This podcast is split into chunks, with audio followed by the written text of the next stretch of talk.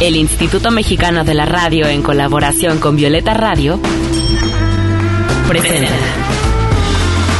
Voces en Resistencia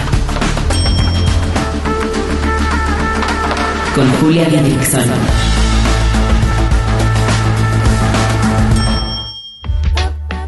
En esta lucha queremos que las voces de las mujeres se escuchen cada vez más fuerte y en más espacios, que sus resistencias se compartan, se sumen y se colectivicen.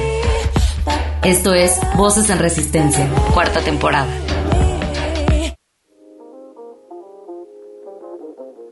Queridas, querides radio escuchas, les habla Julia Didrikson desde Zagreb, que es la capital de Croacia. Estoy acá desde hace una semana y me voy a quedar otras semanitas porque me gané una beca para estudiar un curso sobre sexualidad y género que imparte una organización de la India que se llama CREA. Y bueno, estoy conviviendo con activistas, hombres, mujeres, personas sin género binario de todas partes del mundo.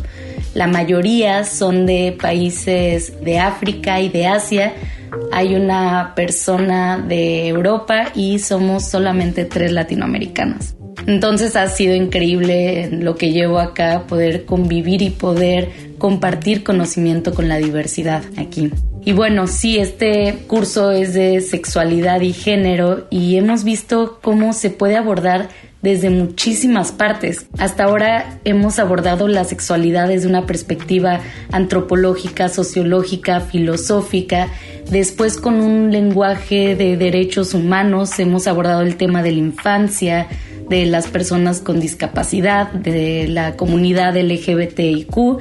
Y dentro de esto me llamó mucho la atención el tema de la intersexualidad y me llamó la atención por lo poco que sabía sobre la comunidad intersexual. Así que este programa va dedicado a eso. Voces en, resistencia. Y nuestra invitada para este programa la conocí aquí en Zagreb, nos hicimos muy amiguis eh, porque ambas somos latinoamericanas y bueno, estamos grabando eh, desde un hotel ubicado en el centro de Zagreb y es colombiana de nacimiento, neozelandesa por elección. Démosle la bienvenida a Eli Rubashkin, activista feminista, química, farmacéutica intersexual. ¿Sí se pronuncia así tu apellido? Cualquier pronunciación está bien, pero se dice Rubashkin. Rubashkin. ¿Cómo estás? Muy bien, Julia, muchas gracias por darme la oportunidad de estar aquí contigo. No, es un placer para mí eh, grabar este episodio y poder hablar de esta temática tan importante, porque habemos muchas personas que a pesar de estar en el movimiento feminista desde hace muchos años, estamos muy distanciadas de las problemáticas de las personas intersexuales. Sé que todavía es un tema poco visible, pero yo quiero preguntarte qué es y qué no es la intersexualidad y por qué crees que dentro de la agenda feminista y LGBT todavía no es un tema del cual se hable mucho. Bueno, la intersexualidad está más enfocada en la diversidad de nuestras corporalidades entonces, eh, como se enfocan nuestras corporalidades, una definición que es muy común en el movimiento es que las personas intersex o las variaciones intersex son todas las variaciones en tu corporalidad desde, desde el aspecto sexoanatómico, desde el aspecto biológico, eh, las gónadas, tus cromosomas, tus arreglos hormonales, bioquímicos, tu arquitectura genital, arquitectura corporal. Eh, cuando esos elementos construyen una corporalidad que no es normativa en cómo la sociedad percibe que es el cuerpo de una mujer y el cuerpo de un hombre. Entonces, todas las corporalidades diversas que se salen de esas definiciones es la intersexualidad. ¿sí? Entonces, la intersexualidad es tan diversa que no se puede definir así como tan simplemente y existen muchas formas de ser intersex médicamente, y a mí no me gusta utilizar el modelo médico para entender la intersexualidad, eh, se habla de 45 variaciones y 300 y hasta 400 subvariaciones y muchas variaciones de la entonces es, es, es complejo por eso no me gusta el modelo médico además de que el, el modelo médico patologiza la diferencia. Entonces sí eh, yo creo que es una forma simple tratar de definir la, la intersexualidad eh, y bueno, tú me dijiste que, que no es la intersexualidad. La intersexualidad no es un género. no es un género. Exacto. Entonces existen esas confusiones de que una persona intersex es trans o que las identidades trans son como eh, como que cubren o que la intersexualidad hace parte de, la narrativa trans o de otras formas de género, de identidad y de percepción de su de autoidentidad. Yo, por ejemplo, me gusta usar esta analogía de, por ejemplo, un computador. Un computador tiene un hardware y tiene un software. Entonces, cuando, cuando hablamos de asuntos intersex, es como el hardware del computador y cuando hablamos de asuntos de género, de identidad de género, es el software de ese computador. Claro. Sí, ahorita estabas mencionando también el, todo el tema de la patologización, ¿no? Si hablamos de intersexualidad hay que mencionar claramente la patologización que sufren las personas intersex y que a causa de esto son sometidos, sometidas, sometides a cirugías innecesarias e incluso peligrosas. Cuéntanos de las cirugías. Exactamente, entonces te doy un ejemplo. y no quiero personalizar mucho la conversación, pero durante la pandemia estábamos uh, con brújula intersexual y otras personas estábamos eh, eh, tratando de ayudar a personas que, que, tienen una variación que se llama hiperplasia suprarrenal congénita. ¿Sí? Entonces esta variedad, que es una de las múltiples variedades, eh, genera en una persona que por las variaciones de la aldosterona y otras hormonas internas en el cuerpo, las personas eh, producen exceso de testosterona como resultado de, esas, eh, de esos cambios a nivel bioquímico en la corporalidad y, y ese exceso de testosterona masculiniza eh, una corporalidad que es tradicionalmente vista como femenina o mujer. Entonces, las personas que nacen con esta variación tienen por lo general un clítoris más grande y pues digamos que la, su genitalidad es diferente a cómo percibimos que es que como debe lucir una vagina. Por otro lado, esa misma variedad eh, eh, genera en muchas ocasiones, no siempre, neces unas necesidades médicas importantes. Entonces necesitan sales o necesitan medicamentos para poder manejar y mantener un balance hormonal para que la persona pues pueda vivir una vida, si me entiendes?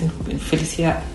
Lo que ocurre es que por ejemplo, durante la pandemia, cuando estas bebés estaban naciendo, eh, habíamos prioridad en mutilar esa corporalidad y no enfocarse en las verdaderas necesidades de salud que tienen estos bebés. Son mutilaciones. Sí, son mutilaciones, son violaciones de la corporalidad, de la autonomía de ese bebé y, las mutilaciones son por plenamente y únicamente por una obsesión eh, estética. Entonces es, una, es la obsesión estética y cuando la, es que es una emergencia médica, es una emergencia que se percibe médica, pero es una emergencia social. Porque entonces los médicos y todo el sistema alrededor de ese bebé que nació empieza a cuestionar cómo vamos a permitirle a esa persona construir una identidad por sí misma, a sí misma o sí mismo porque su corporalidad es muy diferente, entonces empieza como esa necesidad de normalizar ese cuerpo sin tener ni siquiera en consideración qué es lo que ese bebé quiere. Y hacemos muchísimo daño, porque rompemos una fragilidad, si me entiendes?, de, una persona y, le violamos toda su autonomía y su corporalidad. Y esa persona, en este proceso de, de normalización de una genitalidad, produces tanto daño que no te imaginas. Estas bebés pueden llegar a morir por el hecho de la misma cirugía porque cuando los niveles hormonales no están bien balanceados y cuando hay estrés, los medicamentos se, se desajustan y las dosis necesitan cambiarse. Entonces, la cirugía usualmente en muchas ocasiones resulta en que estás matando al bebé, es casi que un homicidio. En muchas ocasiones es casi un homicidio, solo por esa emergencia social de una, de una diversidad corporal que que está completamente bien y que va, va, a estar bien si no se le hace nada a esa bebé. Y que lo que sería es permitirle a esa bebé que decida por sí misma cuando tenga agencia, cuando tenga la capacidad de autodeterminarse. Claro, sí. es la, la autonomía que deberíamos de brindarle a cualquier persona que nazca, ¿no? El no decidir sobre, sobre su cuerpo. Tenemos que irnos a un corte musical. Decidí poner música colombiana para este programa. Así que comencemos escuchando Flower Power de Bomba Estéreo. Regresamos. Estás escuchando Voces, en resistencia. Voces que resisten también desde la música. Voces en resistencia. Come on girls, Come on girls, Come on girls, Come on girls.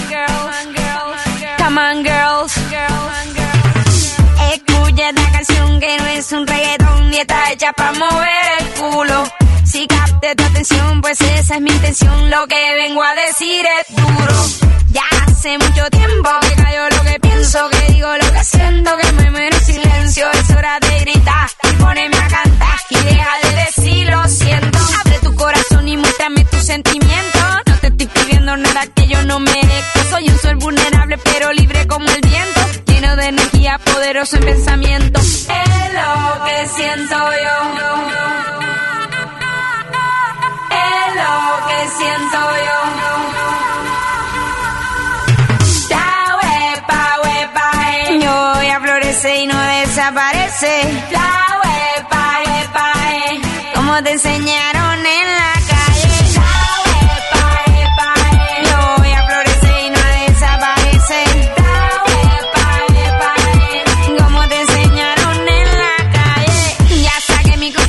porque hice esta canción pa' todas las mujeres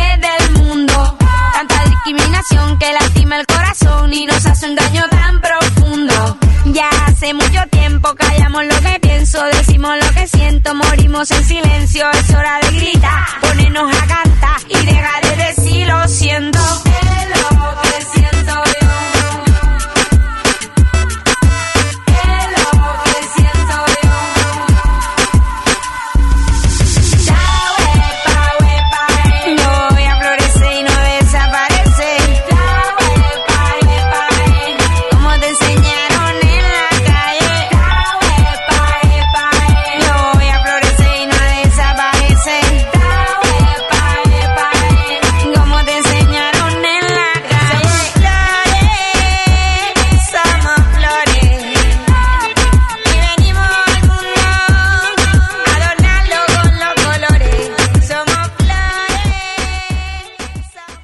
Voces, en, resistencia. Hey, no se te olvide seguirnos en redes sociales. Encuéntranos en Instagram como Voces-en Resistencia. En Twitter como arroba Violeta Radio-FM y arroba Reactor 105. Regresamos con Eli Rubashkin, activista intersexual que tuve la fortuna de conocer hace unos días aquí en Croacia. Eli, querida, ¿por qué las personas intersex sí pertenecen también a la lucha LGBT y a la vez, ya nos lo mencionabas un poco, se diferencian tanto de la comunidad trans? Claramente los asuntos de género y la sexualidad es un aspecto que afecta en su forma de cómo se perciben las corporalidades intersex, porque eh, en, los movimientos de, derechos humanos y también de feminismos y los médicos y bueno, todas las estructuras sociales que hemos generado, eh, se percibe que la intersexualidad es desde un aspecto esencialista, ¿sí? es algo que, que, debe, que debe por un lado corregirse, pero por otro lado debe definirse y digamos que un género debe ser acoplado en torno a esa intersexualidad o si hay una normalización, se tiene que normalizar también el género, entonces la persona tiene que ser, si es mujer, entonces tiene que normalizarse esa identidad para que la persona sienta atracción por los hombres o que esta persona tenga una identidad cisgénero que, que si me entiendes, que esa persona se acople a todo ese proceso de decisiones en los, sin agencia para esta persona. Entonces, los asuntos de LGBT sin incluirla ahí, son aspectos que hablan de la orientación sexual, la identidad de género y la expresión de género. Las personas intersexuales se, encuentran en, un ambiente en donde todos estos aspectos de su, de su identidad están totalmente cuestionadas y empiezan a ser cuestionadas apenas el bebé nace o apenas se da cuenta la persona de tener un arreglo corporal que no corresponde a lo que está escrito en los libros de anatomía y medicina de, de las instituciones médicas. Entonces, esa es una forma de entender cómo todos esos aspectos LGBT afectan la intersexualidad, pero ahora la diferenciación, porque estamos hablando de algo corporal, plenamente corporal, la sexualidad humana, la orientación y la identidad de género no son aspectos corporales únicamente, son aspectos mm, que están más allá de la corporalidad, trascienden la corporalidad, pero la intersexualidad es plenamente corporal, obviamente cada persona tiene un universo y tiene una sexualidad, una orientación sexual y un género y una forma de de, de, me entiendes? De, es un cuerpo, ¿no? Es un cuerpo que, que interactúa con su entorno, pero nuestros problemas son en raíz, en la fundamentación, son profundamente corporales. Y las violaciones que nosotros nos sometimos, lo que llamo interfobia, que es un término que, que es difícil de explicar porque nadie sabe, muy pocas personas saben qué es la intersexualidad. Entonces, ¿cómo tenerle fobia a algo que no sabes? Pero resulta que la interfobia se construye en la homofobia y en la transfobia. Entonces, esa transfobia y esa homofobia es ese motivante social que hace que estas cirugías sean vistas de forma tan necesaria y que los padres sientan ansiedad. Yo no quiero tener un, hijo gay, yo no quiero tener una, un hijo trans y no sé qué. Entonces este, este deseo esencialista de arreglar el sexo para evitar que mi hijo sea un queer o algo así, eso está alimentado por otras narrativas sociales que existen ahí porque nadie es fundamentalmente interfóbico. La interfobia se construye por otras fobias. Entonces, a eso es a lo que voy de, de porque el movimiento intersexual, a pesar de ser tan diferente y a pesar de que la, la característica que, que, que se fundamenta en este aspecto es unas características sexuales, nada tiene que ver con el género y con la sexualidad o orientación sexual. Se fundamenta tanto en cómo se limita la sexualidad y el género en los, en los discursos eh, dominantes en los que vivimos. Y es interesantísimo todo lo que nos estás contando. Yo sé que la mayoría de las personas que están escuchando este programa están aprendiendo cosas, pues sí, que nunca habían escuchado en su vida. Y llevamos una semana aquí en este curso de sexualidad y género. Es un curso intensivo que empieza de 8 de la mañana, a veces a las 11 de la noche.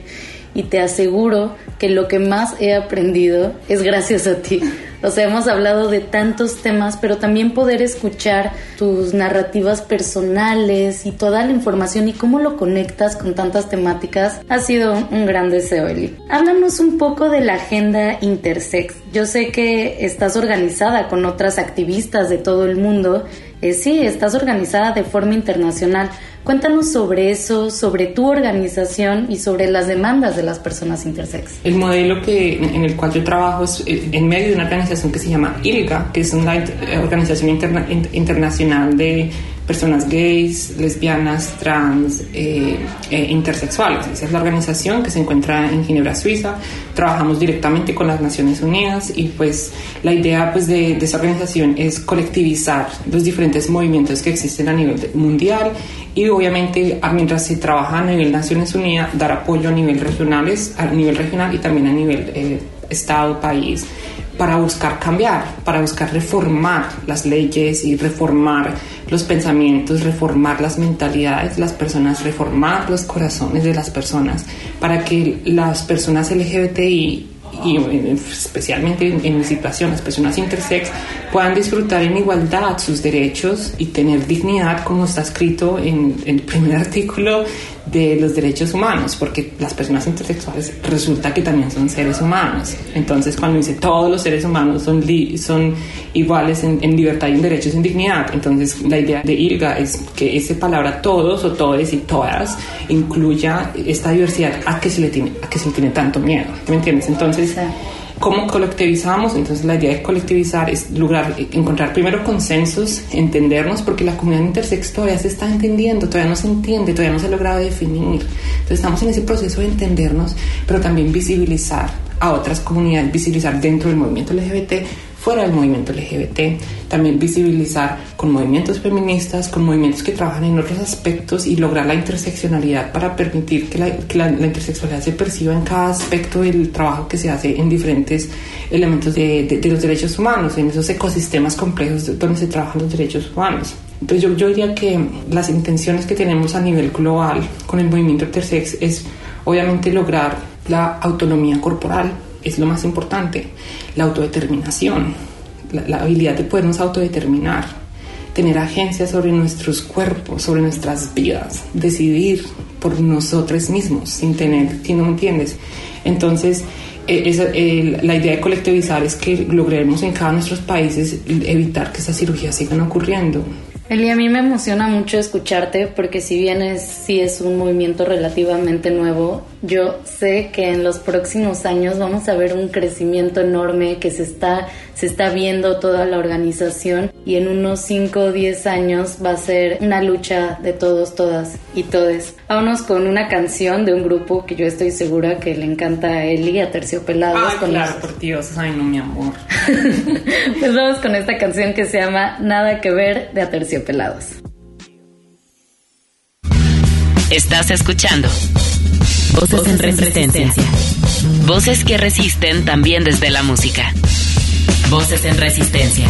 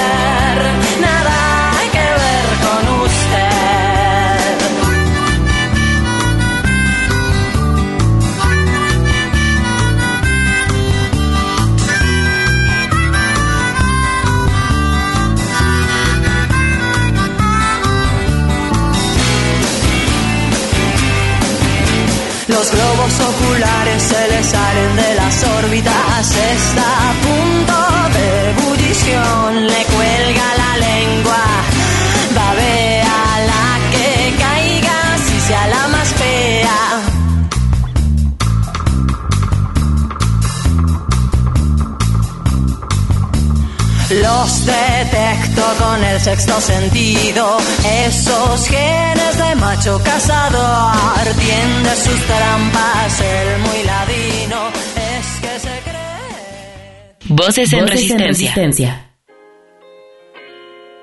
Ay, Eli, desafortunadamente se nos está acabando el tiempo. Quisiera que te despidieras de nuestra audiencia, nuestra audiencia mexicana, pero también latinoamericana, porque hay personas que nos escuchan de todo el continente. Me gustaría que te despidieras dándoles un mensaje sobre cómo las personas intersex existen y resisten.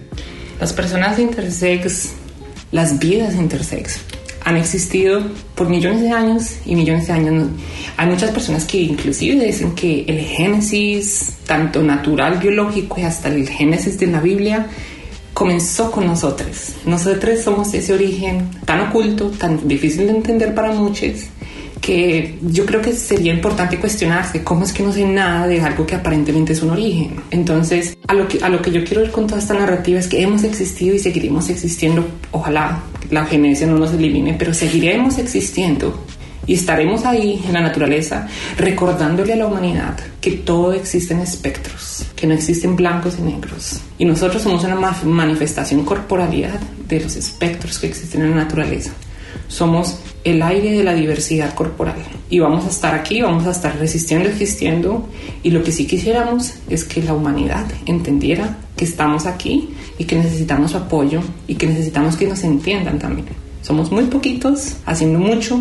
Entonces, cuanto más ustedes pueden aprender sobre la intersexualidad por sí mismos, sin esperar que cada persona intersex tenga que darles una clase uno a uno y explicarles algo tan complejo, eso es cansado, entonces es cansante, pero también la representación es importante, darle el espacio, si me entiendes, a las personas que intersex que hablen sobre su corporalidad, que si me entiendes, visibilizar, yo creo que visibilizar, normalizar y educar es tan importante los padres no tomarían estas decisiones tan dañinas si no fuera porque, si no, fuera porque no hay acceso a la información y forma de entender estas corporalidades. Eli, tus palabras, tus, eh, todo lo que nos cuentas y tu vida misma me emociona muchísimo. Así que muchas gracias por haber estado en Voces en Resistencia. Quiero preguntarte, antes de que se me olvide, ¿cómo podemos encontrar a tu organización para saber más de lo que están haciendo o incluso para ponernos en contacto? La organización tiene un sitio web que es ilga.org, hay eh, ilga.org entonces ahí puedes más o menos, digamos, encontrar lo que hacemos, actualizarte, unas noticias, reportes. Eh, dentro de poco vamos a hacer un, lanzamiento de, una base de datos que es la base de datos más impresionante de todo en relación a los derechos humanos de las personas LGBTI en múltiples aspectos y con inteligencia artificial y la cosa. Entonces sí sería bueno que, que lograran como por ejemplo entender qué hacemos como organización para que ustedes miren cómo pueden aprender de lo que se hace y que ustedes también nos permitan entender de ustedes y aprender de ustedes. Excelente, bueno, pues ahí está el dato, ilga.org. Yo igual lo estaré posteando en la descripción de este podcast. Y pues nada, eh, muchísimas gracias por tu tiempo, por tu conocimiento, por tu activismo, por tu existencia. Te doy un abrazo aquí en persona, ven acá, que se escuche el amor.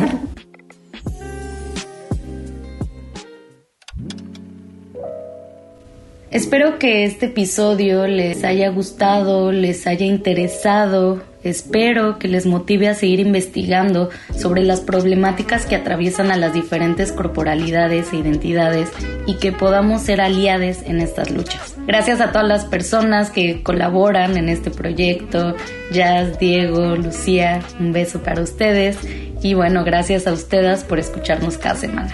Yo les mando un abrazote desde Zagreb y las espero próximamente aquí en este espacio de Gozo y Resistencia.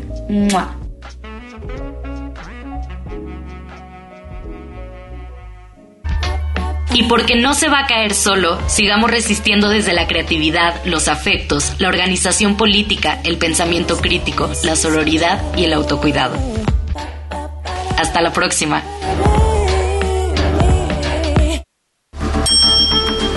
Con la colaboración de Violeta Radio, esta fue una producción de Grupo Imer. Somos Radio Pública.